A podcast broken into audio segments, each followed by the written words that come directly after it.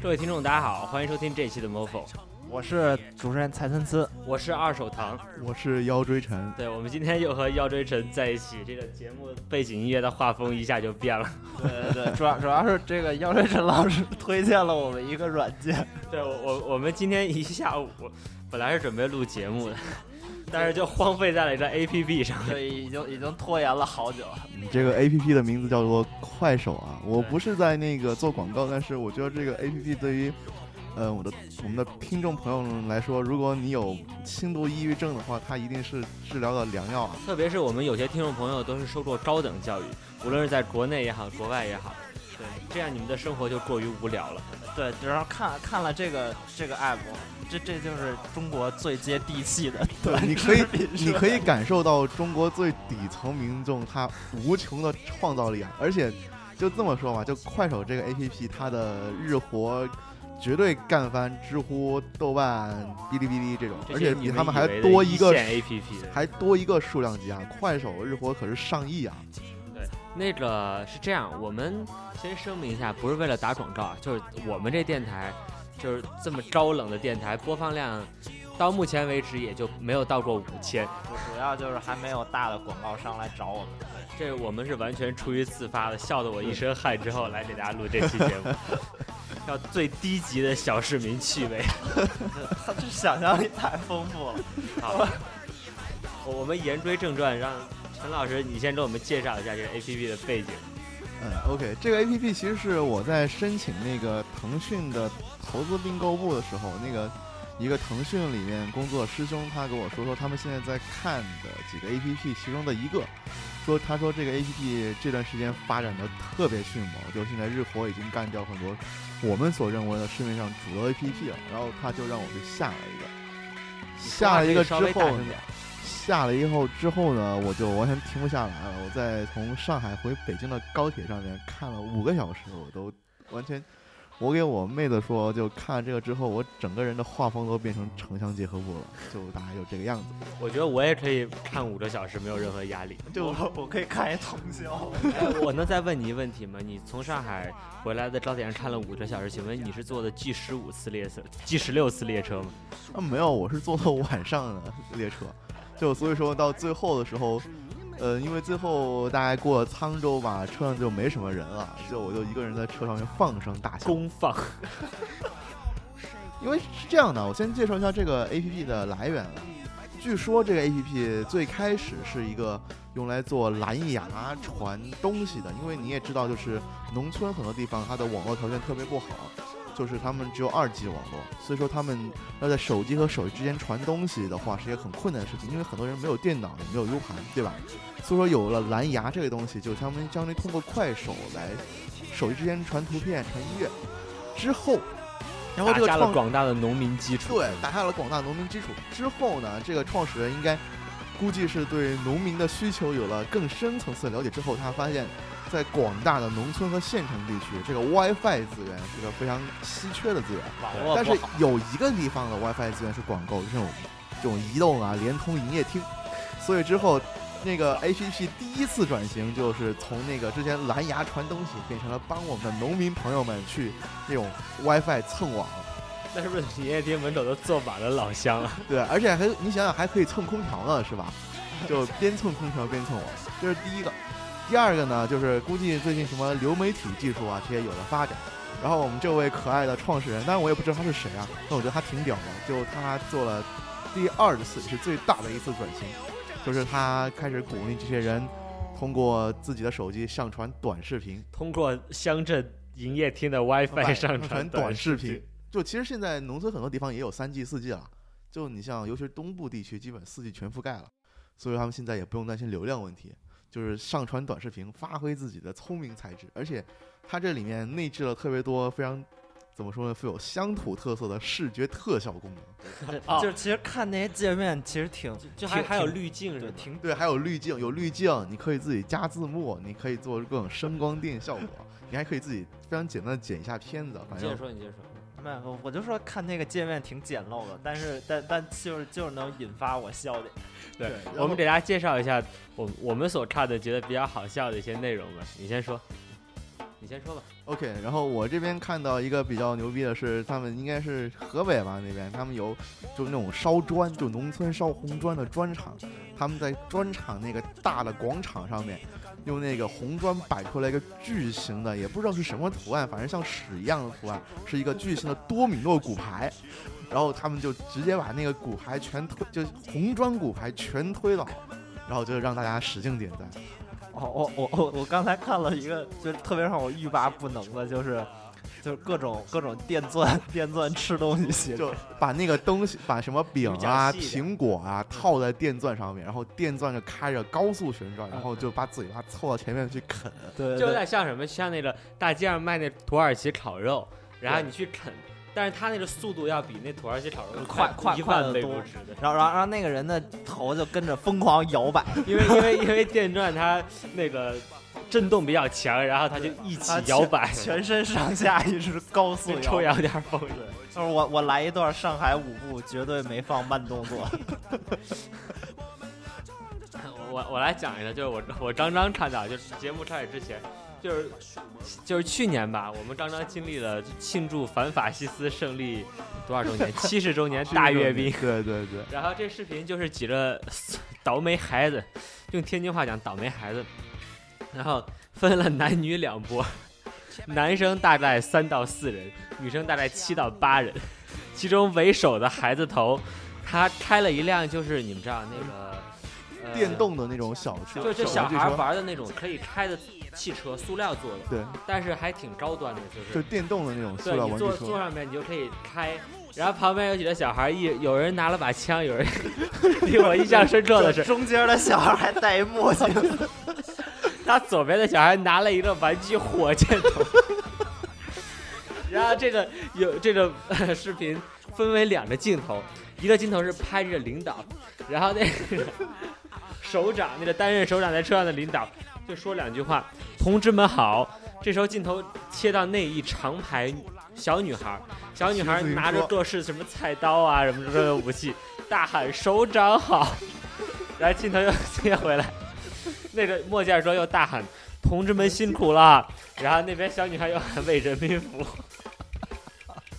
就我说起来，大家可能笑不起来，但是就是你能想象一副一副沉香结合部呃滤镜之后强，烈推荐大家可以去看看这个，下一下这个快手，应该只有二十多兆吧。你用 WiFi 的话，下载很快就可以做到。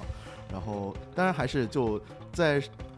使用这个应用的时候，建议连接到 WiFi 上面，因为它的流量耗的还是挺快的。对我我觉得主就其实单个视频不大，但你一看就停不下来。对 对对，对你你你根本停不下来。而且我觉得这里面视频就是它不但好笑，它其实有很高的艺术水准。你想，它每个视频它差不多就十几秒，它能呈现出一个故事最核心的冲突和细节，对并且它的画风非常的乡土和城乡结合部分。对，而且还有各种各样的，像什么，就各种就一些明显看得出来是一些县城民宅里面拍的一些一些美女，然后在这儿就抱着白手窗帘儿对，她抱着窗帘儿白手弄姿的，然后就是他勾引你的，他不真露着你。对然后那些视频上往往都是有那种大红大绿的字幕，他们用各种方法来勾引你点赞。比如说我们大家看的一个魔术魔术视频，那小哥先表演了个魔术，然后说你你点两下屏幕，也就是点一下赞的意思，然后才会给你出教学。其实你不点也会出。不是，然后然后不是，然后他们还有好多这种这种，就比如做一个特别夸张的，做一夸张的动作，比如说，比如说我刚看了一个一个女的用头开了一西瓜，对然后底下有一投票，说你喜不喜欢，左边喜欢，右边不喜欢。你点你点哪个都是点赞，其实。没有你点不喜欢是真不是点赞，啊，不过不过那个女的是这样，就是我来描述，那女的应该是一东北东北老妹儿啊。然后头发是短发，然后染的就是红，就跟西西瓜瓤一个颜色，然后说给大大家表演一头什么头拆西瓜我，说我今天开不拆，拆开给点赞，然后那小脑袋一撞一撞，然后那那使劲一掰，那西瓜就开了。然后他还吃了吃了两口，然后把那个 拿到自己的脸颊旁边摆了一剪刀手。而且还有那个另外一个视频也是，你像他们那些求点赞，就大家应该是广东或者福建吧，听口音就是一辆摩托车上面挤了十个人，然后那个摩托车在那个小镇青年一直在对我们招手对啊！你好你好，就小那些小镇青年就就骑在那个摩托车上摇摇欲坠，然后所有人在那大喊：“赶快双击啊，双击啊！”就双击就是点赞的意思。对那摩托车连那个前面那大灯上都趴着。啊，所以说其实回到我们今天的主题啊，就是我们我们从那个怎么说看到这个特别好玩的事情，我们想到其实虽然我们的听众都是受过高等教育的高级知识分子，但其实我们也知道，就是这个社会的大部分人都是所谓的社会闲散人员啊。就好多人整天就就琢磨着我找一些关注或者什么的。就找一些钱来赚对，。然后这些人就是我我我之所以想谈论这个话题，就是我觉得很奇怪。比如说前一阵 Uber 不是特别火嘛，我们也做了一期那个就是出租车的节目，呃，就会发现，比如开滴滴火了吧，突然一下这世世界上就不不知道从哪里冒出了一大堆人，比如在北京特别明显，然后这堆人就租车也好，不知道从哪找来的车，他们就开上了滴滴，然后过两天滴滴不火了，改 Uber 了，突然又冒出了一大批人，他们可能都不是在当地的人，然后就去开这个车。然后，当然我前两天就我们看那个公众号有一个北大的光华以前学姐段班嘛，他他一直在维维护一个公众号，他会写一些文章，他讲了一一些事情，就是关于这世界上你不知道的事，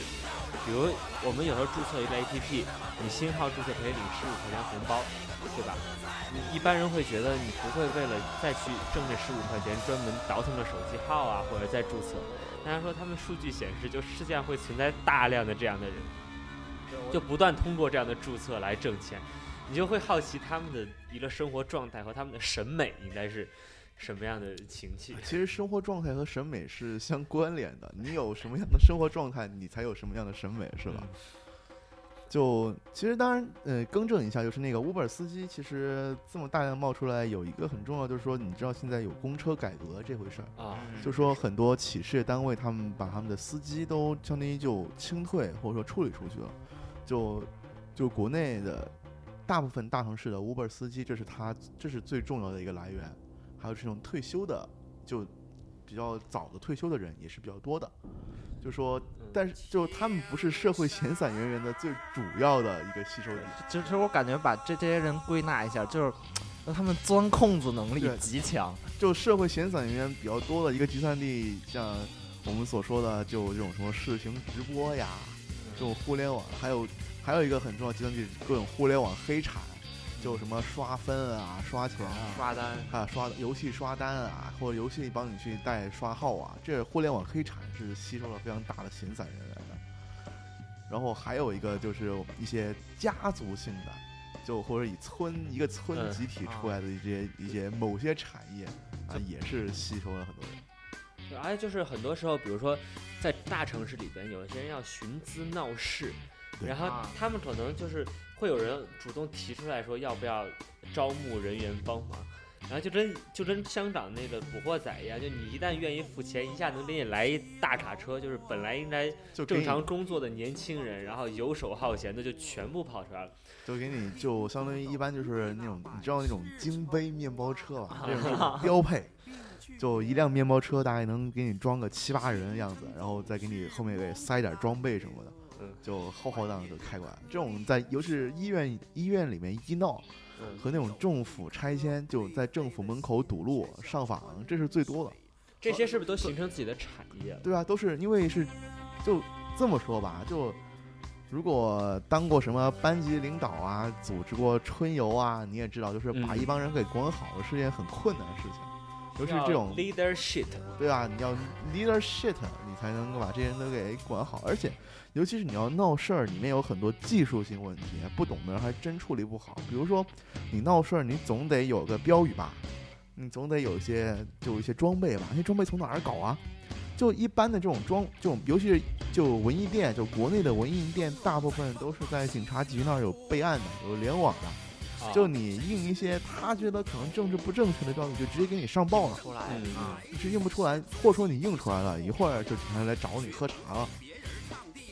所以说他们要找到地方把你这东西给你印出来，然后把装备整理好。而且你说这么多人去闹事儿，厕厕所怎么办？吃的怎么办？然后最后钱来了，钱怎么分？对吧？这都是要有专业知识的，产业链。而且你什么时候见好就收，你什么时候要坚持到底，这都是要事先要规划好的。你到那，否则你到那个去一团乱麻，很快保安来就被各个击破了。所以就是闲散人员其实挺好找，但他们需要一个人来带领他们去。对，需要需要进行这种社会斗争，还是需要斗争经验比较丰富的老同志。而且斗争经验，尤其是这种非暴力的，需要你就那样死缠烂打的斗争，就比你那种正面硬刚，那就他的经验需要更加丰富。而且我们现在和谐社会不能动不动就打，就打架是最最坏。不不是打架，你打架了，你很可能你人也被弄进去了。伤也受了，你也弄不到多少钱，而且你打架，政府就有充分的理由来收拾你，对吧？但如果你不打架，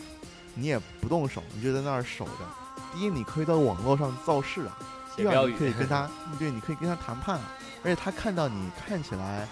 虽然你特别烦，但你也没有太多的影响他的正常秩序，他也会有一定的动机给你开一个比较好的价格。所所以这这个度挺难把握的，所以说这个都是需要需要有经验的老司机才能搞定。这种老司机一般都是，就他们本来都是战马的。就我知道的老司机，相当一部分就退伍老兵，很多是退伍老兵啊，就那种退伍，就比如说退伍之前当排长的，就那种有一定管理经验的，这种事挺多的。或者工厂里面当那种流水线的那种段长，也有，就是都是有一些小头目，对小头目管理经验。这让我想起一个事情，就是突然又想起一个比较著名的闲散人士聚集行列，就是黄牛。就是以前以前黄牛买票嘛，就是最早最早就是你去售票点买，他们可能会提前去排队，就像现在挂号一样帮你买。现在就是都流行网上购票、电子票，黄牛又出了一种新形式。这也是就是我最我最近因为买买几个不好买的票才遇到的，就是你在淘宝上。有一场非常热门的演出，你你在官网买不到了，因为淘宝上好多店都说嗯有货有货，但是呢，他是怎么有货？他是现场去取票，就说我我把钱打到支付宝，反正我钱也你不确认收货也到不了我这儿，等你到时候到那演出场馆那儿，你打黄牛的电话，然后黄牛就把他上的票交给你，而且就是你怎么跟他说，你说我愿意加一百块钱，加两百块钱到付，你能不能我提前记转？不记。然后他们是怎么干的？他们就是说很多演出啊，它实际上票是比需求要供大于求，所以它的价格会低。然后他们就到现场去低价收票，对，然后再倒给你需要的人。但是有些演出特别热门，就他们有一些内部的倒来的赠票，或者他去现场收来的这种票来卖。他是这样，就是有两种情况：第一种他收到了，你们就正常交易没问题；但经常是他收不到。这时候呢，他就一挂电话，你就爱怎么着怎么着，大不了最后你就在淘宝上怎么着要求退款，行退，反正我也没有亏，对吧？他就把这个生意做到做到这么大，就是这样。然后这些人呢，我我是上次接触过一个，就他们的那个可能支付宝的头像还是比较朴实，往往都穿军装。嗯，对。突然找到了理由，现在，就他们也不知道是就他们。怎么着就就进入这个行业，然后没有因为学会开淘宝店了。因为你知道，就是那种退伍老兵和那种退伍的武警，第一个他们都有非常强的组织性。就干这种活动，你没有一个组织，你是很难。而且或者说你做了一个组织，组织里面分赃不均，大家谈不匀，是非常容易闹崩的。就跟那个渔船出海了一样。退伍老兵，你有这个觉悟，你有这个组织，你才能够把这种需要。大家高密度配合的东西给干下来，这是其一。其二，退伍老兵他实际上对对于这种游走在灰色地带的这种产业，他是有一个类似于护身符的，就能不抓就不抓的时候，那就不抓。但如果是其他人，他可能公安局就要来敲你竹杠了。退伍老兵是没人敢他敲他们竹杠的，而而且其实他们就本身自己也比较胆大，就什么都敢干。而且其一，而且还有一个就。这种灰产啊，它是要有启动成本的，而退伍老兵他们的退伍金，有或者说是尤其是士官，他们退伍的买断金是非常多的。就这些人，就他们很多就是把这个当成他们的启动资金来搞。这必须得天时地利人和才干得了，挺大的，对吧？而且因为说白了，他们做的都是灰色产业。你说，呃，可能从舆情上面看起来，在在情上面看起来有点不太说得去，但于法于理吧，都是合理的。他们解决了市场的就供给难题。他们在市场失灵的一些角落里起到了一个他们补他们是偿的作用，那只看不见的手。对吧？就就起到，其实他们干这个活儿吧，我觉得从某种意义上跟你做 quant、做那个量化、做高频交易也 差不多。他们是啊给市场提供了更多的流动性。对啊对，其实其实是这样的，就是就是反正就就让这些东西都都相互相互配上了。我还还想到一个，就是 Uber 有一阵儿就有好多人专职去，就是那形成一个产业，就是说，我们讲过，就是扎针，也就是那个叫什么刷单，刷单对，刷单。刷单，对，有一些人是负责技术层面的刷单，有一些人是负责好多手机实践刷单，还有人就专门过去坐车的，对，还有一些人就是他这产业链形成之后，有些人就专门在上游倒买淘宝店里倒买倒卖如何刷单的教程，对啊，还有人进行刷单的组织，就是说不要某个地方刷的太过火了，因为进行因为你想一想，就是其实你就是在就这么说吧，哪怕我们觉觉得北京这地方这么贵，这么就各方面都特别的吓人，成本很吓人，但实际上如果你干这一行，一个月能挣六千块钱、五六千块钱，就会有非常非常多的人去干。就是这这个这个群体，他的第一他没有什么职业限制，所以他比特别灵活。对，而而且就是它本身其实经济能力并不是很强，所以一旦有这种这有一点小钱的机会，我而且一下就而且你这种黑产，其实你都不需要专职去干，对吧？你就刷单，你一天贡献三四个小时刷一刷，其实也就差不多，你一个月挣个两三千块钱，挺好的，对我我几个几个产业每个都挣两三千，对吧？那然后。对啊？你白天刷刷单，晚上又去游戏里面打一打，帮别人练练级，什么的，挺好的。挺好的，挺好。然后啊啊对，然后然后之前还听说 还听说了一个特别特别深的产业，就是之前说山西的那个对，这个假记者，但就这种介绍一下，就这是另外一种黑产，就我们之前谈的黑产是给市场提供流动性的黑产，啊，有建设性，对，有建设。也有建不是另外一种黑产，它不是提提供市场的流动性，而是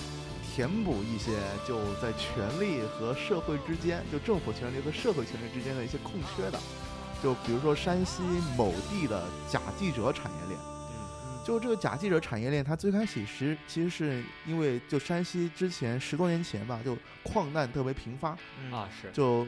大的矿难、小的矿难都有，尤其是小的矿难的话，经常会出现一场矿难就死几个人，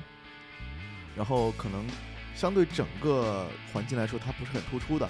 但是如果这个东西被捅出去了，那么矿主和本地的领导都还是会受到一些处分的。对对对，就所以说就会那时候就会出现一些农民，就他可能就去伪造一个记者证，嗯当然啊也有可能是去通过某一些相对管理比较贫薄弱的一些省份去拿到一个记者证。嗯然后去找到那个矿主，就给他说，我知道你这个地方死了人，可能死了一两个，对吧？然后可能就对于整个省来说，因为那个时候山西死人太正常了，那么可能别人就你觉得可以糊弄过去，但是我告诉你，如果你不给我钱，那我们就把这个东西给捅出去，呃，可能山西报得掉，但是你我们跑到其他省份去找其他省份的报纸给你捅出来，你也要找人，你也找不到那儿是吧？那你就把钱给我，我帮你消消灾就行。这就是整个产业链的肇始。当然，因为后来山西的那个就煤炭行业就经过整合，就主要就国有资本把整个给盘下来了，然后就山西本地的煤矿矿难也就少很多了，这一行就难做了。之后他们就开始转型，转型怎么转呢？就现在不是中央在号召，就这些党员要遵循什么八项规定啊、三严三实啊，就不能他贪就不能贪腐，然后各项规定规定规定的非常的细致。然后呢，有一部分条例，嗯，我这儿就妄议中央了啊，有一部分条例相当的，呃，怎么说呢，和地方上招商引资或者这些他们人的现实是有一些差别的。对，就是甚至显得不近人情。所以说，这些农民他们就把中央的各项规定吃得特别的透，就每一项规定、每一项标准啊，怎么应用啊，怎么管，都特别特容易犯错的那些地方，然后他们就开始去跟踪这些政府官员，就尤其是在那些什么高档场所、这些大酒店门口蹲点儿，看谁去了，谁和谁去了。他们是去干嘛的啊？如果是家宴，我就不管了；如果是招商引资或政府他们这些人聚餐，好，你在里面吃完之后，我就来找你啊！我知道你去干嘛干嘛去了。那儿消费可不止这 数对啊，对啊。然后呢，我你知不知道中央有什么什么规定啊？就根据他那个规定，你现在你之前做的事，你是要受处分的。你如果不想受处分的话，那怎么办呢？那你给我钱，就我就不给你报。你如果不给我钱呢，好，就我就找个什么什么省，反正不是不是你这个省，就我找其他的省的媒体给你捅一捅啊。别人也得到了新闻价值，那我也相当于我也自己出了一口热恶气。组织然后组织也有可能会看到的组织也会看到啊，你的前途你自己考虑一下大。不了就同归于尽，哎，那他也不会同归于尽，对吧？大不了你你完了，然后对，大就其实对于这个记者，就打引号记者，他本身他没有太多的风险，就没有什么可以失去，没有风险的，对啊，没有什么可以失去，他本来就是农民，嗯，所以说啊，你政府官员考虑一下自己的前途，一般情况下也就会给点钱消灾了。嗯然后这是就，但是这种给钱消灾一般就给的比较少，就几万块钱、十几万就消消灾。嗯然后之后他们又发掘出来一个新产业，就是这种政府他招商引资，他就跟这个企业会非常了解，所以这些农民他们就从简单的什么党纪呀、法规啊，就就政治纪律，上升到了他们开始了解劳动合同法，了解环保法。了解地方上经商就各种招商商业各种商业条法律、合同这些各种法律，然后他们开始去和政府联手，然后去看这些企业他们是不是又偷排污水了呀？或者是不是他们在跟员工签合同的时候，啊、又有一些什么不合规的地方啊？好，如果有不合规的地方，反正政府也就政府那边消息里比较灵通，就开始找这个企业敲诈，然后两边合伙分钱，和政府分钱是吧？对，和政府分钱，政府愿意干这种事儿。而政府当然愿意干这种事儿，就尤其是哦，政府反正我是秉公执法的，对政府，反正我是秉公执法，对吧？我是跟着根据那个规定走的，就我也就是吧，我治污了，然后我维护了工人的利益，对吧？还也算政绩了。对啊，那那个只是说相当于是说，因为你也懂，就是很多时候这种法律它可实行不可实行的时候，终于想想闭那只眼的时候，被人给撩开了。对，有有有钱赚，那我就睁开呗。但是相对当然相对说这种这个方式呢，就相对比较少见，因为你也知道，其实大部分地方的经济都非就不是捉襟很见肘很很好，所以说政府大部分政府也不会傻到去就去敲企业来换，但是最普遍的还是去盯着政府官员来去敲他们竹杠，这是而且你如果能够做的比较好，你一年能做个十几二十单，那就是上百万到账了。对，这这也说明我国这普法教育在某种程度上也是相对成功的。对吧？你因为说白了，怎么说呢？这个就是你普通人你监督了没啥用，对吧？所以说你有时候你换个什么流氓点的人来监督你，反而还有用了。对，这个这也是这中纪委的民间化身。就但是呢，这一行就是我们普通人去干也干不了，他都得靠一个村一个村的带着乡亲去干。因为说白了，如果你单打独斗吧，你被政府给镇压了是非常容易的事情。但如果你是成成群结队去干，政府也打不倒你，大而不倒。啊啊哎，其实说实话，就像咱们的话，如果真要去干这个，机会成本还是挺高的。对，就已经已经这么多年，就是受教育走下来了。对你出去给人复了印啊、扫个描也也能挣点钱。对其实，所以说啊，言归正传，就是我们知道，就是对于我们，就或者说我们这个广播听众来说，我们应该都已经是这个社会前百分之一的人了，甚至是前百分之零点五的人。但是我们也知道，就是我们后面还有百分之九十九的人，他们过的生活，他们周围的人，他们赚钱的方式，魔幻现实主义色，彩。跟我们是真不一样。他们就他们的整个生存状态和审美，对于我们而言就是魔幻现实主义。但是还有就事情就是嗯这么运转。他们就这个这个农民，他就是现在有一个问题，就是他一旦没有什么变无产了之后，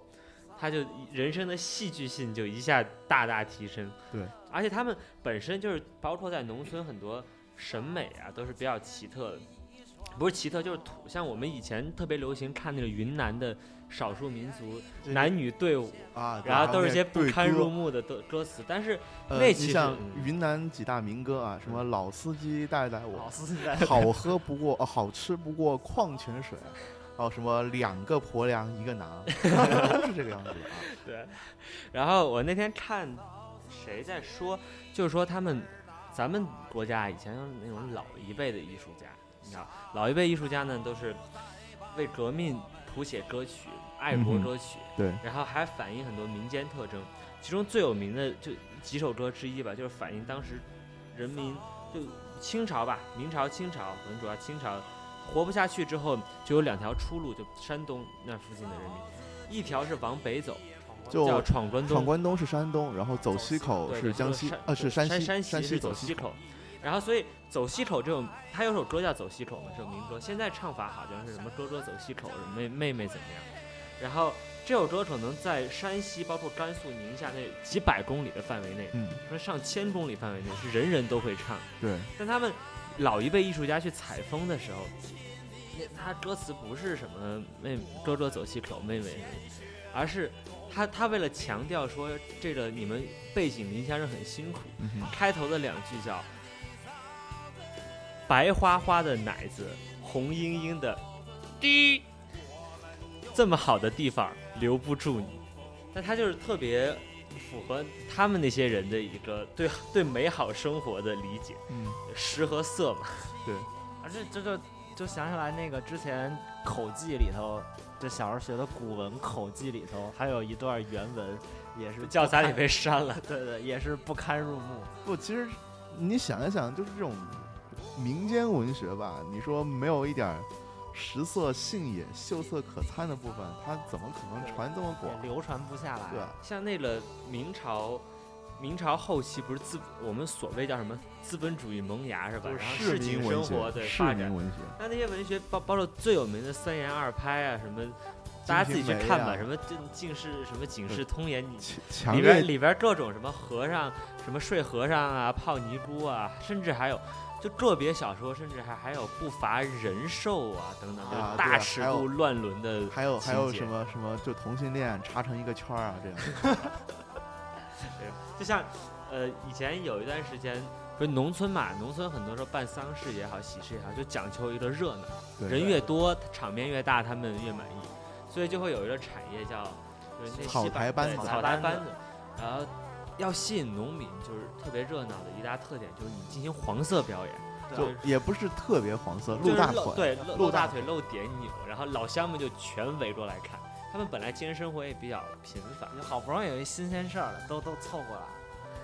利用利用了人们喜欢就是占便宜的这对对对个心理。，反正反正都漏了，不看白不看。对，而且草台班子这个怎么说，他们也是都是有产业的。就草台班子，就一个地方，总都是有这么一两个镇，嗯就那个镇，他们都甚至会有这种方面的艺术学校啊，就 就啊速，应该是速成，也不是艺术学校，是速成班，就教你怎么吹唢呐，教你怎么弹电子琴，然后或者教那种最简单的乐器。对最简单的几几种最简单的几种乐器或架子鼓怎么打，嗯，对吧？这是一种，还有就是女的女生来教你教跳怎么怎么跳舞，对吧？因为你说那种大腿舞，你要说它好跳，它还真不好跳。对你稍微你扭的不对劲，你万一把胯给扭伤了怎么办？对，而且你说你要露点也是，你也不能全露啊，那全露是有伤风化，你要半露不露，然后你要，而且你还要还要有人来负责在旁边来暖场，啊要有人专门在旁边讲解，要来要把这些农民都全给围过来。这是其一，其二，尤其是在南方，不同地方的方言差别特别大，所以说，而且不同地方它的那个风俗也是差别特别大。所以说，一个草台班子，他们不可能就困守一个县，嗯，或者说嗯临近一两个县，他们得把周围至少要整合四五个甚至十几个县的资源，他们才能把整个草台班长得特别好。所以他们还要会说这临近这几个县的所有的方言学，外语啊，要学方言，然后对吧？然后你还要要学习不同县他们可能婚丧嫁娶的风俗，所以你随便找一个人，他是干不了的。他是干不了的。还有那种专门哭丧的那种老太太队伍，就是就哭丧不多多少钱我觉得这是这是草台班子一变种，就他也也也纠集了一帮人，就专门干这个这个细分市场的东西。就是老年团、青年团，对对对，U 十 U 十六 团队是吧？行，那那个你们想想，我我觉得今天先讲这三个，其实时间又差不多了，我我们现在恪守着三30不要超分钟四十左右分钟，对啊。因为其实这么说吧，我们其实我们今天讲的就是就是怎么说呢，社会闲散人员怎么赚钱的故事，对吧？以防以后万一我们找不到工作，说不定还可以靠这东西来养家糊口以。前我们都自诩为社会闲散人士，现在都已经不沾根本闲不算闲。对，非常羞愧于就是把自己还是还是够不上格吧。对我我们只是社会闲闲人士，我们不算散，对吧？啊，你要说你要说你看这些这些一天到晚到处刷单的，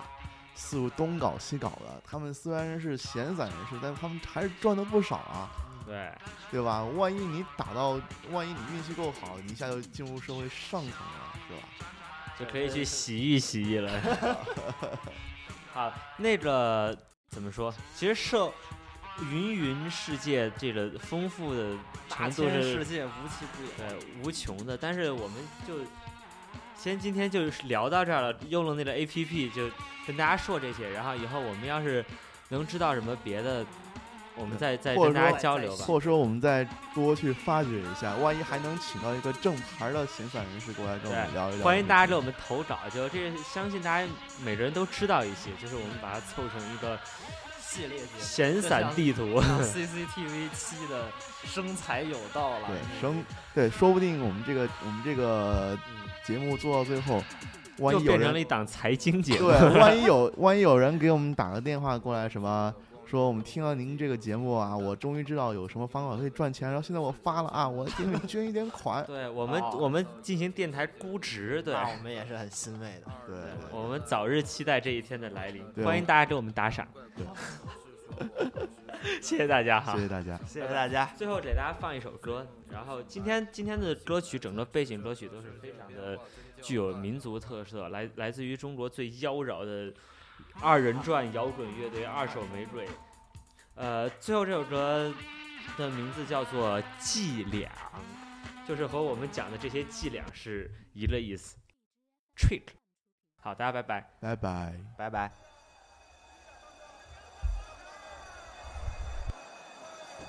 喂喂，各位同志，请安静啊！演出马上就要开始了，马上就要开始了。